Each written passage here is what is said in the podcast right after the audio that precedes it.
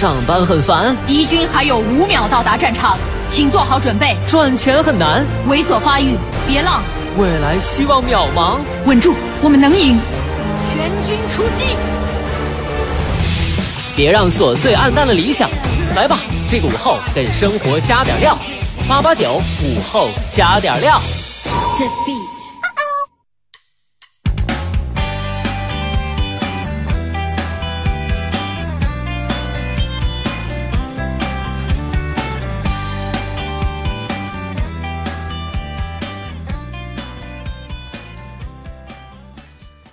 收音前的你还好吗？欢迎收听午后加点料，我是海鹏。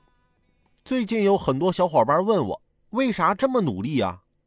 你们想啊，每天早上起床，对着镜子中的自己，我都会问自己：你高吗？富吗？帅吗？这些都没有，还不赶紧上班去？但我有这么个感觉，我都这么努力了，我怎么还赶不上人家在微博上发两张照片，说两句话呢？人那都上亿的转发量啊，好几千万的点赞。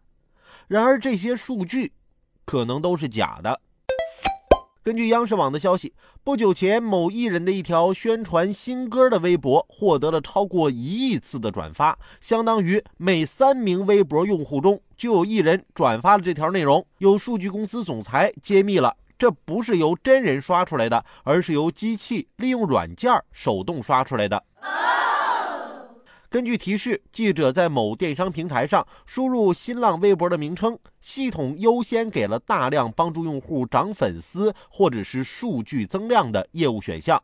这些所谓的商家向记者推荐了不同需求的套餐，基本上是十块钱就能买到四百个粉丝，或者呢可以转发指定微博一百次，还可以根据需求实现粉丝活跃程度和地域真实性的专门定制。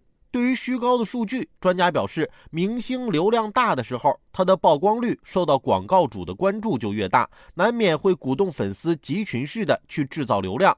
传媒机构也需要利益，发现比较容易投合这种情绪的时候，就会引起关注。造就流量明星一定是三者合力的结果。数据造假不仅损害了人与人之间诚信的基本原则，也让演艺市场陷入了不重品质而唯流量至上的恶性循环。对此，专家呼吁：一方面，除了市场和有关部门要加大监管力度，粉丝群体、演艺市场和平台方都需要进行反思。如果只是追求眼前利益而放弃创作真正有价值、有品质的艺术作品，则所谓的流量数据将不过都是过眼云烟。大家可以放心，我的粉丝和点击量那都是真的，从来没买过流量，因为我们领导都说了，花钱的事儿免谈。